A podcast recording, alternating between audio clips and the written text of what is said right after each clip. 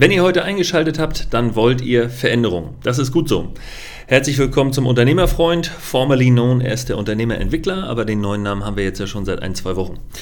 Genau. Ähm, heute geht es um Veränderung bzw. das klassische Thema Change Management und ich habe von einem Management-Trainer, von einem sogenannten Zukunftsmanagement-Berater, äh, Dr. Pero Micic, einen sehr schön, ein sehr schönes Zitat bzw. eine sehr schöne Idee aufgegriffen und die möchte ich euch heute unbedingt weitergeben, weil sie einmal gesellschaftspolitisch anwendbar ist oder Anwendung findet und auf der anderen Seite auch für euch im Betrieb absolut gilt. Von daher ein wunderschönes Thema. Es geht um die drei großen Gs gegen die Wandlung bzw. gegen die Veränderung, gegen den Wandel.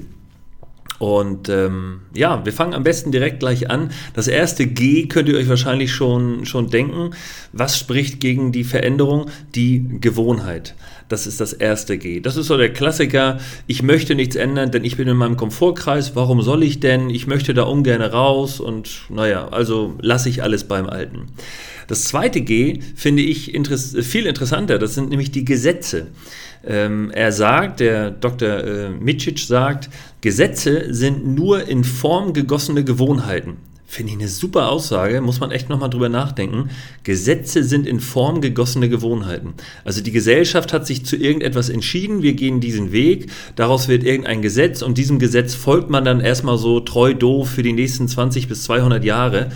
Aber dadurch ergeben sich natürlich alte Zöpfe automatisch, Traditionen und eben wieder Gewohnheiten und einfach nur mit einem Paragraphenzeichen davor. Und die sind natürlich extrem hinderlich. Und das Dritte, auch wieder ein, ein ganz wichtiger Punkt, auch den kann man sich vielleicht denken, das ist das Geld.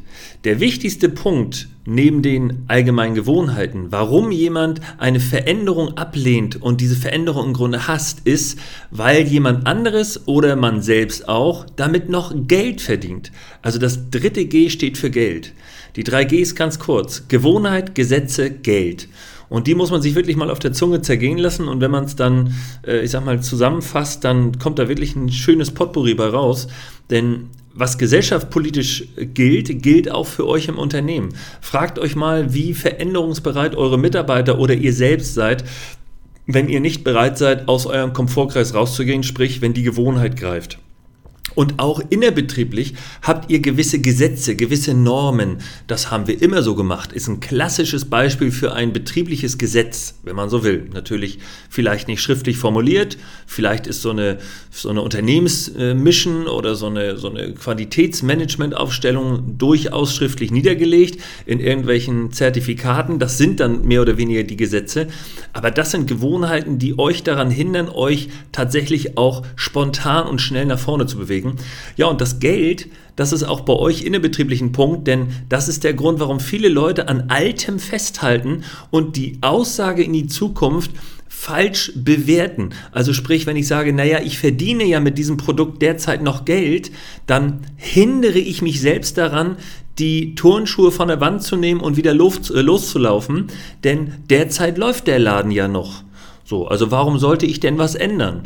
Oder dieser alte Spruch, ja, das wird jetzt ein bisschen schwächer, aber das kommt auch wieder.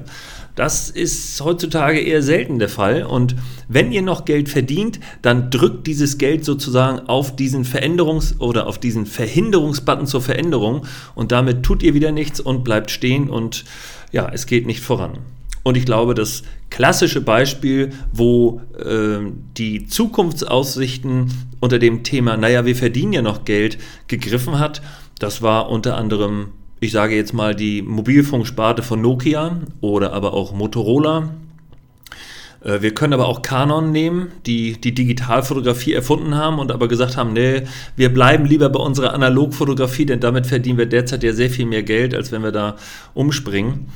Ja, und liebe Leute, ganz aktuell, ich glaube auch die Automobilindustrie wird von dieser äh, disruptiven Veränderung derzeit unglaublich getroffen. Äh, das ist derzeit noch nicht zu merken. Aber alle Autohersteller, die meinen, mit Verbrennermotoren noch die nächsten 10, 15 Jahre Geld zu verdienen, das wird richtig sein. Aber wenn da der, dieses Change Management, wenn da der Wandel aufgrund der 3Gs nicht Einzug hält, also sprich, das haben wir immer so gemacht und naja, die Gesetze geben es ja auch vor, dann wird das ein ganz böses Ende nehmen, denn ich glaube, gerade im Automobilbereich stehen wir vor einer ganz großen Veränderung. Ihr dürft das gerne dann nochmal durchhören, wenn wir uns in ein, zwei Jahren vielleicht zu dem Thema nochmal auseinandersetzen. Ich glaube, wir haben ganz große Veränderungen vor uns, die sogenannt disruptiv sind. Und äh, dieser Dr. Pero Micic zum Beispiel, und da pflichte ich ihm bei, ich sehe das sehr ähnlich, der sagt, in zehn Jahren, sprich 2030, also eigentlich schon in neun Jahren, werden zwei Drittel der Leute kein Verbrennermotor mehr kaufen, wenn sie sich ein neues Auto kaufen, sondern sie werden ein batterieelektrisches Auto kaufen. Jetzt weiß ich, ich höre schon, dass einige Leute jetzt aufschreien und sagen, Stöbe, wie kannst du so einen Mist verbreiten, beziehungsweise wie kannst du dich dieser äh, unpopulären Meinung anschließen? Ähm, da kann ich nur zu sagen, beobachtet bitte mal den Markt und beobachtet bitte mal, wie schnell sich dieser Markt derzeit gerade dreht. Nur als Beispiel, Tesla hatte, beziehungsweise alle Elektromobilhersteller hatten letztes Jahr einen Marktanteil von 0,5 Prozent. Dieses Jahr bzw. letztes Jahr zum Ende letzten Jahres waren es dann schon 1,5 Prozent. Also eine Verdreifachung des Marktanteils. Das klingt jetzt erstmal wenig, aber das kommt halt aus dem Nichts. Das kommt aus dem, aus dem Nirvana, wenn man so will, und steht voll da und klaut jetzt sukzessive die, die, äh, ja, die Teile.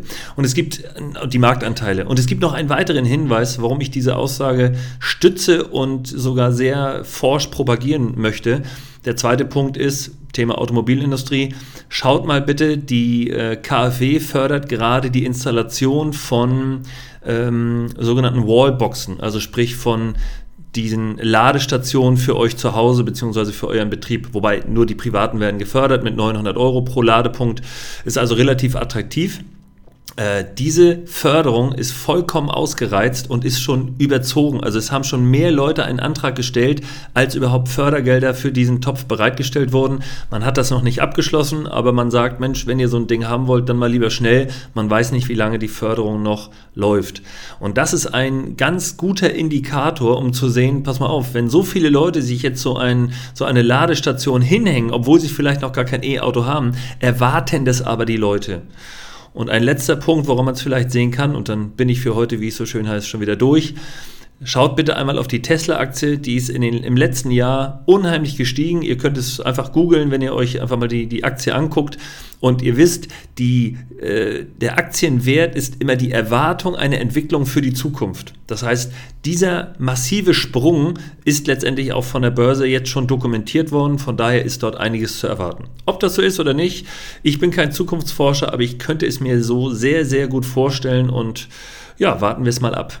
Okay, so viel für heute. Ich hoffe, ihr habt die drei Gs für euch mitgenommen. Ändert alles, was ihr ändern könnt. Ändert eure Gewohnheiten. Denkt nicht an das Geld, was ihr heute verdient, sondern das, was ihr morgen verdienen sollt. Und ändert eure Gesetzmäßigkeiten im Unternehmen, damit ihr eure Gewohnheiten ablegen könnt. Bis dahin, mein Name ist Patrick Stöbe und immer dran denken, die Berater sind .net.